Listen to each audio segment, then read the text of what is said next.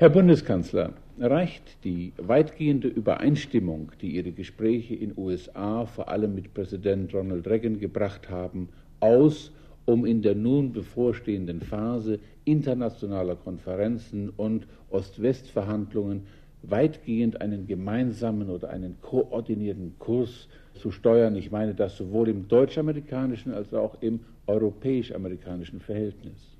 Natürlich wäre es eine Illusion zu glauben, dass ein Besuch von einem Tag alle natürlich auch vorhandenen Probleme wegwicht.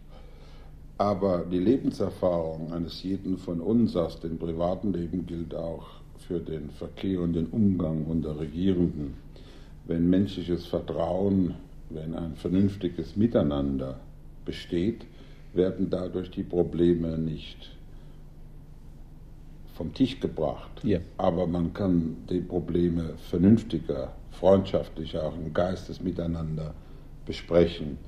Und insofern glaube ich, war dieser Besuch ein sehr großer Erfolg, weil er noch einmal bestätigt hat, dass es zwischen der amerikanischen Regierung und der Regierung der Bundesrepublik Deutschland ausgesprochen freundschaftliche Beziehungen gibt. Sie wissen, dass ich, wenn die sowjetische Regierung im Sinne der Einladung von Generalsekretär Andropow zustimmt, noch vor der Sommerpause, ich meine, dem Termin zustimmt, noch vor der Sommerpause nach Moskau reisen ja. werde. Auch für diese Reise war diese Vorbereitung in Washington sehr wichtig. Herr Bundeskanzler, Sie haben den amerikanischen Präsidenten ermuntert, gewissermaßen seine Politik der Abrüstung und der Rüstungskontrolle fortzusetzen. In Bezug auf die Verhandlungen der Großmächte in Genf heißt das doch, ein Zwischenergebnis anzustreben, ohne das ideale Ziel der Nulllösung aufzugeben. Aber bedeutet es nicht, dass ab Herbst zunächst einmal in jedem Falle in Westeuropa stationiert wird und dass in erster Linie jetzt die Frage des Wie viel zur Debatte steht. Die Nulllösung ist ja eine Erfindung der Europäer. Das muss man immer wieder in Erinnerung rufen. Und die Amerikaner haben es auf Wunsch der europäischen Regierungen übernommen und das war gut so.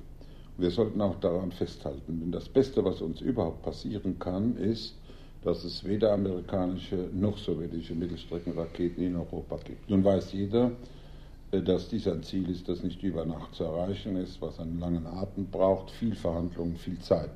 Und deswegen muss das nächste, allernächste Ziel sein, dass man eine Zwischenlösung anvisiert, dass auf alle Fälle weniger Waffen stationiert werden, respektive, dass die Sowjetunion ihre vorhandenen Waffen zu einem Teil verschrottet und SS-20 meine ich und abbaut.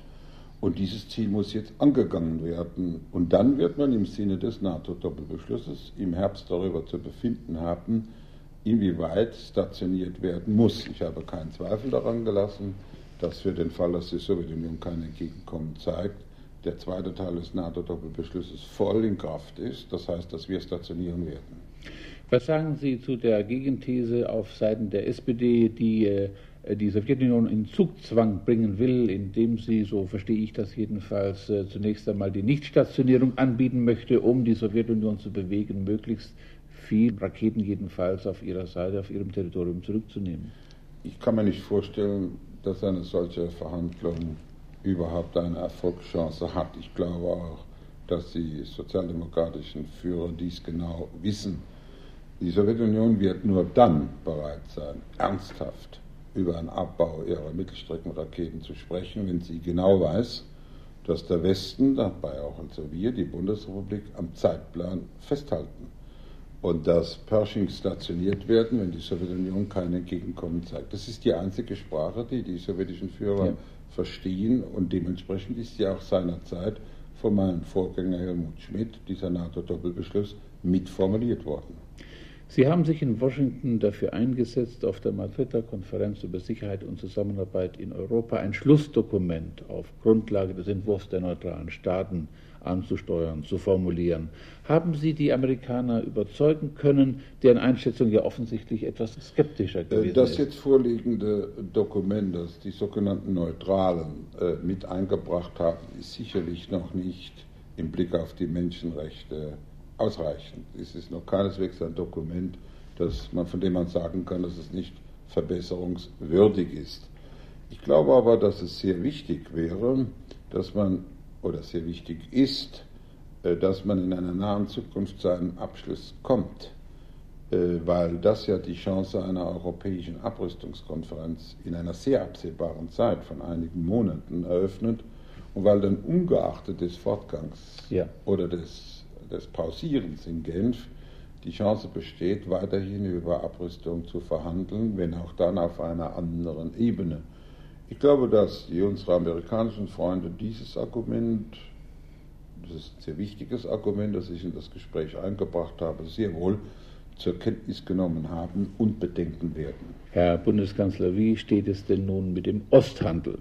Konflikte sind ausgeblieben, die von einigen vor ihrer Reise prophezeit oder befürchtet worden sind, aber mit der Vertagung oder mit dem Hinauszögern auf einem Wirtschaftsgipfel in Wilhelmsburg, Sie haben das ja auch schon hier zugegeben, ist das Problem eigentlich im Kern noch nicht bewältigt. Die Frage ist, äh, die Amerikaner werden weiter wahrscheinlich auf Restriktionen dringen, die Europäer halten ja wenig von wirtschaftlichem Druck.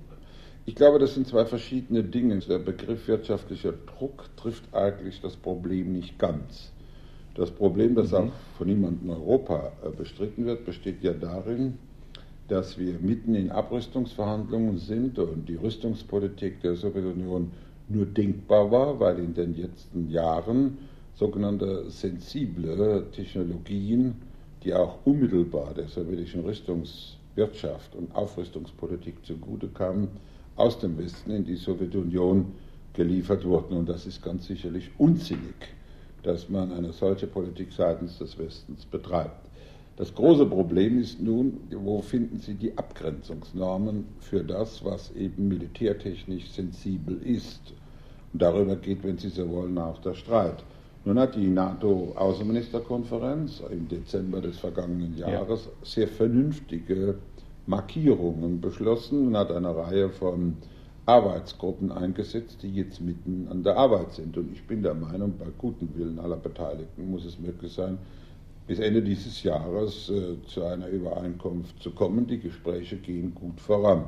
Wogegen ich bin, und dieser Meinung haben sich auch unsere amerikanischen Freunde angeschlossen, ist, dass wir auf dem Wirtschaftsgipfel in Williamsburg diesen äh, Themenbereich, der noch keineswegs entscheidungsreif ist, in den Mittelpunkt unserer Gespräche stellen Sie wissen, Ähnliches ist in Versailles geschehen und das hat den Gipfel nicht positiv beeinflusst. Ich glaube also, dass es möglich sein wird, über diese Frage vielleicht aus der einen oder anderen Arbeitsgruppe einen ja. Zwischenbericht mhm. entgegenzunehmen in Williamsburg, aber das wird kein zentraler Tagesordnungspunkt sein. Ich selbst will meine ganze Autorität und meine Möglichkeiten einsetzen, um hier mit meinen europäischen Kollegen zu einer Übereinstimmung zu kommen, die auch die Amerikaner akzeptieren können. Was ist die Triebfeder Ihrer geplanten Moskau-Reise, die Dringlichkeit der Raketenfrage, wirtschaftliche Fragen? Es ist eigentlich ganz selbstverständlich, dass nach der, meiner Wiederwahl zum Bundeskanzler ich die Chance wahrnehme, zu einem frühestmöglichen Zeitpunkt, etwa im Sommer dieses Jahres, die Einladung von Generalsekretär Andropov anzunehmen und über alle äh, Themen mit der sowjetischen Führung zu sprechen, mit den bilateralen Problemen, Denken Sie nur daran, dass die Sowjetunion unser mächtigster, wichtigster Nachbar im Osten ist, ja. dass die, ob wir es wollen oder nicht, die Beziehungen zwischen der Bundesrepublik und der DDR entscheidend auch mitgeprägt werden durch die Beziehungen oder mit durch die Beziehungen zwischen der Sowjetunion und der Bundesrepublik Deutschland. Äh, es gibt Bereiche des Handels, es gibt Bereiche äh, kulturellen, des kulturellen Austauschs, ich will nur ein paar Stichworte nennen, aber selbstverständlich gibt es die alles überschattende Frage, jetzt sind wir wieder bei dem Thema Genf, der Abrüstungsdebatte. Und das ist sehr wichtig, dass die sowjetischen Führer begreifen, dass der Standort der Bundesrepublik Deutschland ganz eindeutig ist, dass wir Teil des Westens, Teil der Allianz sind und dass wir durch nichts herauszulösen sind. Aber dass wir das Land sozusagen ganz vorne sind in der Glacie auch der Bedrohung, dass wir das zur Kenntnis nehmen in unserem Beitrag zur wirklichen Abrüstung weltweit und kontrolliert leisten. Dass eben das Thema, das ich immer wiederhole, Frieden schaffen mit immer weniger Waffen, ein wichtiges Thema für deutsche Politik ist.